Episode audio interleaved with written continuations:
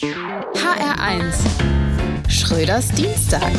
Gut, dass Zufallsgewinne nicht besteuert werden in Deutschland, sonst müsste Stefan Weil jetzt was nachzahlen. Die SPD hat trotz Verlusten die Landtagswahl in Niedersachsen gewonnen. Der neue Landesvati hat einen fleischlosen Wahlkampf geführt. Gegen Stefan Weil wirkt Olaf Scholz wie ein heißblütiger Womanizer. Dafür könnte das Energieproblem jetzt bundesweit gelöst sein. Die FDP ist aus dem Landtag geflogen und kann mit ihrer Wut jetzt alle noch am Netz hängenden Kernkraftwerke und mehrere Kohlekraftwerke allein ersetzen. Und wenn man noch Friedrich Merz ans Stromnetz anschließt, ist Deutschland unabhängig von Öl und Gas. In Berlin fragt man sich schon, wie groß die Gefahr ist, dass Christian Lindner die Atombombe gegen Niedersachsen einsetzt. Um zu zeigen, wie zerknirscht er ist, will Lindner sich im Winter auf Sylt scheiden lassen. Und es kommt noch schlimmer. Erdogan hat Wolfgang Kubicki schon als kleine Blindschleiche bezeichnet.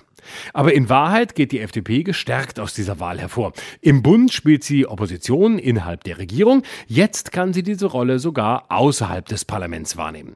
Ich freue mich schon auf die ersten Straßenblockaden mit Porsches.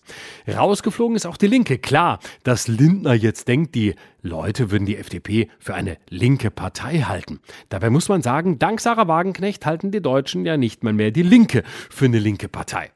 Die AfD dagegen ist so stark geworden, dass Niedersachsen inzwischen offiziell als sechstes ostdeutsches Bundesland gezählt wird. Die Grünen haben schön dazu gewonnen, allerdings nicht so viel, wie es hätte sein können. Da ist die Erwartung wohl ein bisschen enttäuscht worden. Endlich erfahren die Grünen mal, wie es sonst ihren Wählern nach ihrer Wahl geht. Die SPD verliert und ist trotzdem Gewinner. Die Grünen legen zu und sind Gewinner, obwohl sie nicht verloren haben. Die FDP verliert und sagt, die Gewinner seien schuld, obwohl sie doch mit diesen zusammen gewonnen hatten. Und die AfD gewinnt, ist aber trotzdem Verlierer. Sagen sowohl Gewinner als auch Verlierer.